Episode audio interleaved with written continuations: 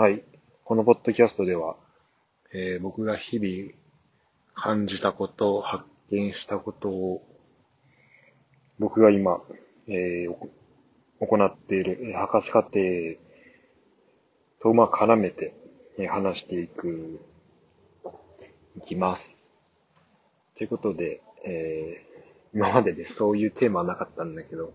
ちょっと今回からなのか、まあ、今回だけなのか、ちょっとそういうテーマをつけて話してみたいと思います。で今回は、えっ、と、日本にいる間に読んだ本の書評ですね。えっ、と、僕がよ、その本を読んだわけじゃなくて、本の書評書評を読んで、えー思ったことについて書きます。なんで、えっと実際にはその、あ、書きますね、喋ります。でも実際にはその本読んでないんだけど、えまあなんかすごい、その書評だけでもすごい面白かったし、まあ、学びがあったので、ちょっとその話をしたいなと思います。で、ただ、どこの媒体で読んだのか、その書評を読んだのか覚えてなくて、なんかね、雑誌の、なんかポパイかなんかの雑誌なのか、うーんと、どっかにあったんだけど、もしくは YouTube のなんかそういう紹介系の、本の紹介の動画。なんか僕最近そういう動画見てないから、まあそっちよりも雑誌の方が可能性あるなと思うんだけど、えー、そこでまあ紹介されてました。で、その内容が、えっ、と、今ね、レストランとか行くと、あの、決済するときに、あの、スマホにつないでこう、で、そこでこうなんだろうな。なんかパスワード打ったりとか、そこにカード挿したりして、決済できるサービス。で、なんかスクエアっていう、あの、正方形のアイコンの、えーアプリがあると思うんだけど、まあ、そこのアプリが、まあ、どうやって開発されていったのかっていう、えーでまあ、どういう困難があって、っていうそのね、あの話を、その舞台というかその裏側がなんか描かれている、えー本があるらしいです。でこれちょっと調べてみてください。えーちょっと僕も今こう喋りながら、えっと、調べてみるんだけど、まあ、アプリのスクエアって本ですね。まあ、なんで、スタートアップなのかな？その、その会社が、まあ、どういう技術的な、えー、課題に当たって、で、どういう、それをどういうふうに、えー、解いていったかっていうところですね。あ、で、そう。あと、本のタイトルが、イノベーションスタックっていう、誰にも真似できないビジネスを作るっていう本で、えー、ありました。で、そこの書評に書いてあったことから、まあ僕、今から喋るのは、その本の内容でも、その書評の内容でもなくて、えっ、と、書評に書いてあったことから僕が何を思ったかっていう話を喋ります。っていうのは、えっとまあ、本の内容はもちろん読んでないのと、あと書評の内容も、なんかほぼほぼ覚えてないからです。ただ、そこから何を思ったかは、まあちょっと覚えているというか、今印象に残っているので、その話をしたいと思います。で、えっ、と、なんでこの本、今から言う、こんな感じの内容だったみたいなのは、まあ、僕のうろ覚えプラス推測なんだけど、えー、まあね、このね、創業者の人は、例えば一個の、なんかこうサービスっていうのは、何か、えー、課題を解決するためにあると、例えば。例えば、電車だったら、どっからどっかまでのこの移動っていうのを、移動に関する、まあ、時間かかったりとか、その人の流れみたいなそういう問題を解決する手段だったりするし、えー、なんだ、例えばレストランだったら、まあ、お腹空いてる人にね、こう、ご飯を与え、あの、まあ、食料を提供したりとか、とまその喜びを与えるみたいなところがあったりすると思うんだけど、で、ただ、まあ、いろんなね、形でそのサービスっていうのは存在し得るんだけど、このね、スクエアっていう、えアプリ、アプリというかサービスは、えーまあ、この決済の手段の、えーまあ、課題を解決していったっていうところだよね。で、カードをどうやって、まあ、多分クレジットカー、うーんと、これ具体的にスクエアがちょっとどういうサービスかを、あの、把握はしてないんだけど、まあ多分その決済手段として、うんと、まあカードをね、まあ、より多くのところに使ってもらえるようになるみたいなところなのかな。多分クレジットカードのリーダーの方だよね。クレジットカード読み込むってところの、まあ多分業界で、あの、えー、かなりトップなのかな、まあ、になったってところだと思うんだけど、まあそこだと、じゃあ、うんと、クレジットカードの、まあ、リーダーに関するところで、えー、課題があって、じゃあそれを解くために、えー、このスクエアがありましたと。で、それでまあ、ある問題を解くんだけど、解くためにじゃあこの1個のサービスをやりますみたいなので、なんかこれ聞いてる人も身の回りで、これこうなったらいいのになっていうので、じゃあこれ、じゃあこのね、周りの不便さを解消するための、なんか会社を立ち上げようっていうふうに、まあ、考えるとすると、まあ会社立ち上げなくてもいいけど、じゃあ部署の中でこういうプロジェクトを、あの会社の中でこういうプロジェクトを立ち上げて、これ解いていきますみたいな、に考えるとすると、単純にまあ、技術で解決できるものっていうのは、結局それって技術は、まあ、真似されちゃうし、まあ、真似できちゃうものなんだよね、基本的には。だから、その技術、ピュア、ピュアな技術のみを、が、こう、だけで、え、解きましたっていうものが一つだけだと、それはまあ簡単に真似できちゃうものなんで、じゃあ例えば、会社作りまして、会社を作って、じゃこれをやろうって、あの、決めたとしても、まあ、そこ、そこは、えっ、ー、と、そこだけだと、ま、優位性になりづらいと。だから、じゃあ、その多くの会社がどういうところで優位性を持っているかっていうと、まあ、じゃあすでに、えー、持っている、そのコネクションだったり、あとま場所的な優位性とか、言語の壁だったりとかっていうのを使って、えー、まあ、他の会社も技術的にはできるけど、じゃあ日本まではリーチできないよねとか、あと、まあ、技術的にはできるけど、もうお客さんがいないよねとか、あとまあ、立地的に、あの、ここが優位だよねみたいなところが、まあ、あったりすると。いうところで、うんとまあ、技術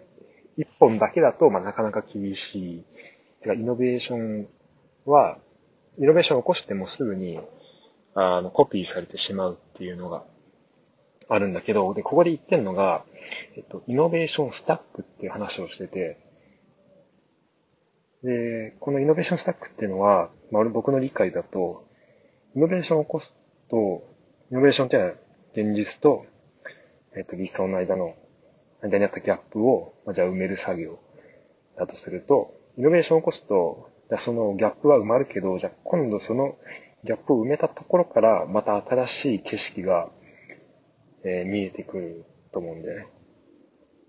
だから、ギャップを埋めて、じゃあこれできるようになりましたって言ったら、じゃその先でまた新しい課題が見えて、じゃあこれを埋めよう。で、そ、でその連続っていうのが、えっと、このイノベーションスタックだと思ってて、でこれは、えっと、どこからスタートするか。だからこのスタートするときのモチベーションだよね。で、モチベーションっていうのは、その、その会社とかその人が個々に抱えている、その人の、その人その会社の、えできることと、その人その会社がやりたいことの、まあ、差分みたいなもの。まあ、もしくはその人、その会社と、まあ、社会の現実の差分みたいなところから、まあ、スタートするっていうふうに考えると、それって結構会社とか人によって、まあ、異なるのかなと思ってて、で、だからまずそこのスタート地点がすごい大事だなっていうふうに思ったんだよね。なんとなく、なんか社会全体の平均値と、えっ、ー、と、社会全体のなんとなくの、ま、理想値を比較して、で、じゃあここの間を埋めようってなると、まあなんとなくイノベーションっぽいものができるけど、そうじゃなくて、自分が何をやりたいのか、とか、自分の会社がどこまでできて、でも実際はどこまでしか、あの、現実は、あ理想はここまで行きたいけど、でもじゃあ現実はここもあの自分のたちのできるところまでしかできないから、じゃあその間を埋めようっていう作業が、えー、生まれると思うんだよね。だから、えっ、ー、と、で、それをじゃあ埋めると、まあ、さっきも言ったけど、埋めると、じゃあ、その、えー、もともとイノベーション、最初のイノベーションに成し遂げたかったことは達成できるけど、じゃあ、新たな課題とか、新たな問題が生まれてきて、じゃあそれをまた埋めていく。で、その繰り返しが起きると、えー、いうことで、で、これを続けることができると、その、えっと、ま、ここで言ってるイノベーションスタックとか、あと、ま、イノベーションチェーン、スタックかな、えー、っていうのができると、うんと、まあ、その、じゃ最後のイノベーション、じゃ1から100まで、1から始まって、100個の連続、100個のイノベーションチェーンを積み上げたとして、じゃあ100個目のイノベーションチェーンを見たときに、そこだけコピーすることをして、その、あの、まあ、そのイノベーションをコピーして技術を持ってくることはできるかもしれないけど、でもそれを、じゃあなん、それが意味のある形にするためには、その1から100、まあ、全てじゃなくても、じゃあ、例えば1から30、31から、えー、60、で、61から70っていう、まあ、その塊があったときに、じゃあ、61から100までとか70までとかの、その塊で、そのイノベーションを捉えて、まあ、おかないといけない。とか、そこ、そこ追っておかないといけないとか、そこができるようになっておかないと、まあ、その再現性が、まあ、生まれない。だから、逆に言うと、その、イノベーションスタックっていうものを、まあ、積み上げることができていれば、まあ、そ、それだけで、あの、まあ、少なくとも他のところがそこに追いつくまでの時間は、まあ、差別化できるし、それは単純に一個イノベーションを起こしましたっていうのとは全然違う、えー、あの、まあ、ポイント。そこが差別化になるっていうところ。まあ、それはなんだろう、なんか、あの、まあ、継続力とかそういうのにもなんか似てるなと思うんだよね。あの、大体のことは、まあ、継続してちゃんと続ける力が、ちゃんと続けることができれば、その、一定のレベルとか行くけど、じゃあそれやっぱ続けられないから、その、プロとアマチュアの差っていうのが見きたりとか、できる人、できない人の差ができるっていう部分は、かなり大きいと思ってて、だからそこの、まあ、簡単に言うと諦めない力みたいな。ところで、まあ、だから継続するってことと、あとまあその継続もダラダラやらずに、えっ、ー、と、自分が今どこまでできてど、で、ど、何をやりたくて、じゃあその間を埋めるためには何をしたらいいのかっていうのを、まあ、絶えず考えていく。っていうのが、えっ、ー、と、まあ、イノベーションスタックなのかなっていうふうに思うんだよね。で、俺も、まあ、今その言語的なところで言うと、例えば、えー、まあ、英語もそれなりに喋りになって、フランス語も、まあ、まあ、英語ほどではないけど、まあ、喋れる状態で、で、ドイツ語も今勉強してるっていう風に、多分、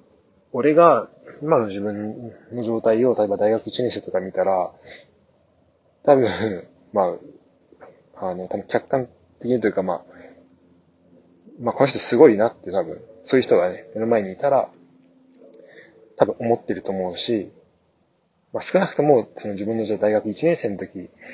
よりは、まあ、この人すごいこと、言語できる人なんだなって多分思うと思うんだよね。でもそれも、なんか同じプロセスで、あの、最初、最初から、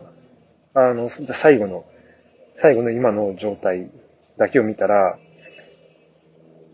多分、まあ、真似したくても、多分真似できないと思うんだよね。多分俺が大学1年生に戻って、じゃあ今、ね、最後、じゃあさ、あの、じゃあ、えっ、ー、と、大学の時な、9年前か、大学1年生9年前の自分に戻って、9年後の自分はこういうワーク状態になっていると。でその時のあなたはこういう勉強法してますよって言って、それを見せられても、多分そこで、それってまあ、いわば技術を獲得するための方法だけど、でもそれって、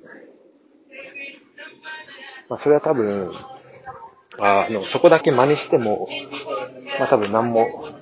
自分の、まあ血肉になっていかないみたいなまあ、部分があるから、うん、ちょっとそこは、まあそのイノベーションスタックと同じで、ちょっとステップを飛ばしすぎちゃってる間で、うん、っていう部分が、あると思うんで、ね、そこは、だからもう僕、俺がその、まあ大学1年生とかで、まあ、語学をちゃんと、だから英語とかちゃんと喋れた方がいいなって思ってから、まあ今まで、まあ、積み上げることができてる、あの、まあ一個の差別化できてるポイントかなって、まあいうこともできるんだけど、まあ、そういうことをですね、とか、思いました。で、それと今研究の話も繋げようと思ったけど、ちょっと、えー、ど忘れしちゃいましたが、えー、まあ、研究もね、まあ、その、まあ、どこまでできるかを、えっ、ー、と、明らかにして、で、えっ、ー、と、どこまでやり、できると思うのかっていうのを、えー、見つけて、で、その間を埋めていくっていう作業なのかなと思う思うし、あと、ま、特に教育の話で、すごい思うのが、まあ、じゃあなんか、えっ、ー、と、答えを教えるなっていう、教えない方がいいよっていう教育の仕方、あるよね。で、それは、えっ、ー、と、まあ、正しい部分もかなりあると思ってて、まあ、その、答えを知らない状態で、うんと、まあ、この探索させる、そういう力をつけましょうっていうのは大事だと思うんだけど、なんかそれが100%答えではないと思うんだよね。で、っていうのは、なんか、えっ、ー、と、まあ、どこまでその期待をするか、何ができるようになることを期待するかだと思ってて、例えば、えっ、ー、と、まあ、探索、例えば最初の段階で探索させる、考える力をつけましょうとかっていうのは、うんと、てかまあよく言う、じゃその答えを与えずに、えっと、まあその答えのある方に、ま、導くのがいいですよとかね、そのコーチしてる人か、人とか先生とかは、そういう役割だといいですよっていうのは、えー、まあその考え方としてはわかるんだけど、でもそれはあくまで、その、あの、相手から想定してる答えとかっていうのが、まあ、自分たちがだって相手が、まあ、出してくるだろうなと思ってる答えとかっていうのが、自分たちが想定してる答えの範囲内に、まあ、なるっていうのを、まあ、こう、がちょっとまあ前提になってるのかなっていう気がするんだよね。その、自由に、うんと、かなり基礎的な段階で自由に考えましょうっていうのは。で、まあ、うんと、まあでもそのトレーニングも、まあ大事だと思うから、そこはなんか両方、あまあそっちもそのね、えっ、と0から1を、1、1から、まあそうね、0から1かな。0から1をこう、組み立て上げられるようにする力っていうのはすごい大事だなと思う一方で、うんと、まあこれ特に研究だからそういうレベルになっちゃうのかもしんないんだけど、でもその、じゃあ100まで行った時に、もうこれ100で終わりだと思ってたけど、じゃあその110、120を探すっていう、えっ、ー、と、ことが、ことも必要だと思ってて、ある程度のレベルまで行ったら。で、そこに、それやるには、うんと、でも0から1を作る力をちゃんとこうトレーニングしていくと。つまり、えっ、ー、と、未知のところ、何も知らないところから何か知ってる知識を作り出すっていうことを、まあ、トレーニングしておくのはすごい大事だと思うんだけど、それをずっとやってると、なんかそのちっちゃいものばかりがたくさんできちゃって、まあ、大きいものができてこないと思うんだよね。で、じゃあ例えばその世界の、まあ、トップになんかなるとか、ま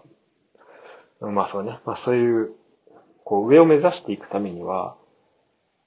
もうある程度はもう教えてしまって、で、その材料を与えた後で、ここまでは一応答えとされてますと。で、じゃあこっからどう思いますかっていう、この、えっ、ー、と、まあ、この作業がまあ必要だと思うんで。要は高速道路、まあ、よくその地の高速道路っていう、あの、されることがあるけど、こういう研究だったりアカデミックのとこだったりすると、言われることあるけど、もうじゃあ高速道路、もう立ってるところまで、まあ、建設所のところまで最後に見せちゃって、で、こっから先はまだ道路できてませんと。こっから先野ざらしなんで、じゃあ、この野ざらしのところをどうやって道作っていきましょうかとか、それともじゃあ野ざらしのところ、えー、100, 100メーター進んだら違う道があるんで、じゃあその、この100メーターの間のまあ、この雑草の中を走れる車を用意しましょうかとか、じゃあ車じゃなくて飛行機にしましょうかとか、まあ、そういうふうにね、あの、まあいろいろこうややることができてくると思うんだけど、一旦、この高速道路の最後まで行っちゃって、行けるとこまで行って、そこから先何ができるかっていうのを考えるっていうのが、もうすごい大事だと思うんだよ。で、で、多分この、高速道路の最後まで行っちゃう、行かせるっていう方法が、まあ、あまりその指示されないっていうのは、多分、まあ、教え方とか、まあ、それもしかしたらこう、聞く側の問題として、その高速道路最後まで行っちゃって、今、その世界で最先端はこういう知識だよっていうふうに聞かされた時に、もうそこで満足してしまう。で、その先行くのをやめてしまうっていう、まあ、ある種の弊害があると。えー、いうところで、で、実際は世界は、まあ実際はその高速道路も伸び続けているのに、じゃあその途中で止まってしまって、で、自分の後ろに来た人、後からその高速道路を辿ってきた人にも、あ、もうここで高速道路終わりだよっていうふうに言う役割に、まあ、なってしまう人がいると。まあ、それはね、もうすごい、まあ、あの、今風に言うと、まあ、それ、あの、老害の始まりだと思うし、あの、まあ、それ良くないと思うんで、だけど、別にそれは高速道路を最後まで行くっていうこと自体が別に問題ではないと思うんだ。とか高速道路に乗ること自体問題じゃなくて、じゃ乗で、最後まで行った後に、じゃあそれを踏まえて何をできますかっていうのはやっぱずっと考えていかなければいけないことで、うん。まあそこは、まあ意識しなきゃなっていうふうに思ったところでした。ということで、えー、ちょっと20分ぐらい喋ってしまいましたが、えっ、ー、と、なんだっけあ、あと、イノベーションスタックですね。の話は、自分の、えー、まあ、この、まあ、ピュアな何かこれをなし、まあ、イノベーションっていうのも多分結構、まあ、わかりやすい言葉だけど、まあ、これも、まあ、身近だとちょっとわかりづらいよね。イノベーションって、み、そんな生活しててイノベーション感じる瞬間なんてあんまないかもしれないけど、じゃあ単純に自分の普段の生活と、うんと、から、ちょっと、ここを良くしたいなとか、それ仕事でもいいし、じゃ勉強でもいいし、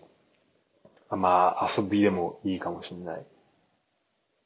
うん。例えば、マッチングアプリやってる人は、どうやったらもっと多くの人とマッチして、いろんな人と会えるとかを考えてもいいかもしれないし、まあね、言語とかでも、どうやったらもっとみんなとね、楽しく喋れるようになった方がいいかなとかっていうのもあるかもしれないし、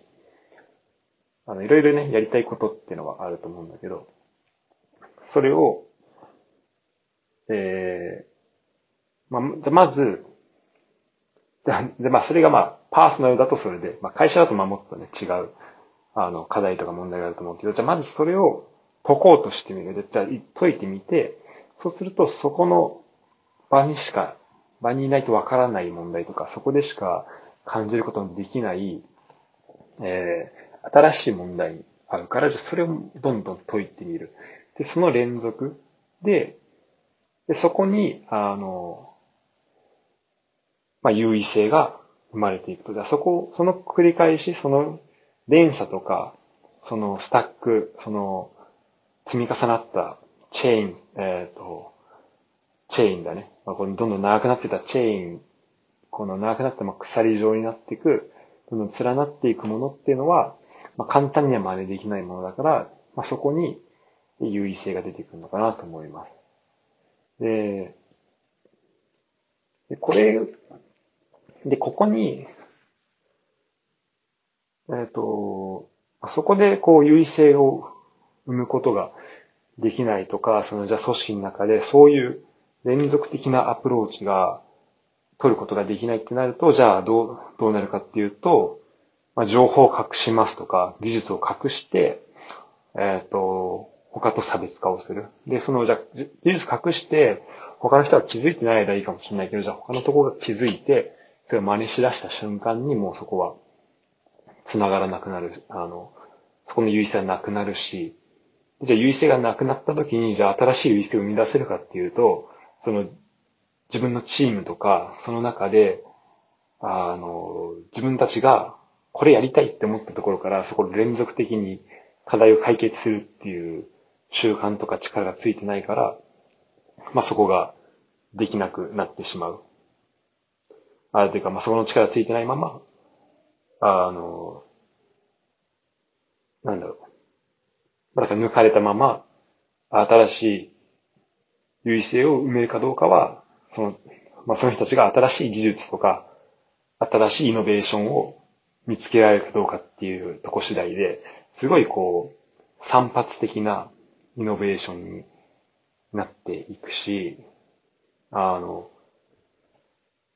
まあ、そういう意味ではすごい、まあ、運任せある意味でなイノベーションになっていくと思うんだよね。で、まあ、この博士課程に絡めて最後に言うと、まあ、今それちょっと自分の中でも迷っている部分があって、まあ、今自分がやってる研究とかも、あの、すごい自分では面白いと思うし、もっと、うんと、自分がやってることとかが、まあ、まだそんなね、世の中に出て、あの、まあ、サッカー関係者とかデータ、えっ、と、まあ、コンピューターサイエンスの会話含めて、あの、まあ、すごい説得力を持たせるような結果は出してないんで、まあ、まずそこなんだけど、まあでもそういう、まあそういうのを一旦抜きにして、その自分がやってるような、あの、方向性というか、そっちのことが、もっとみんなできるようになったらいいなとも思うし、そこの普及をしていきたいっていうのは、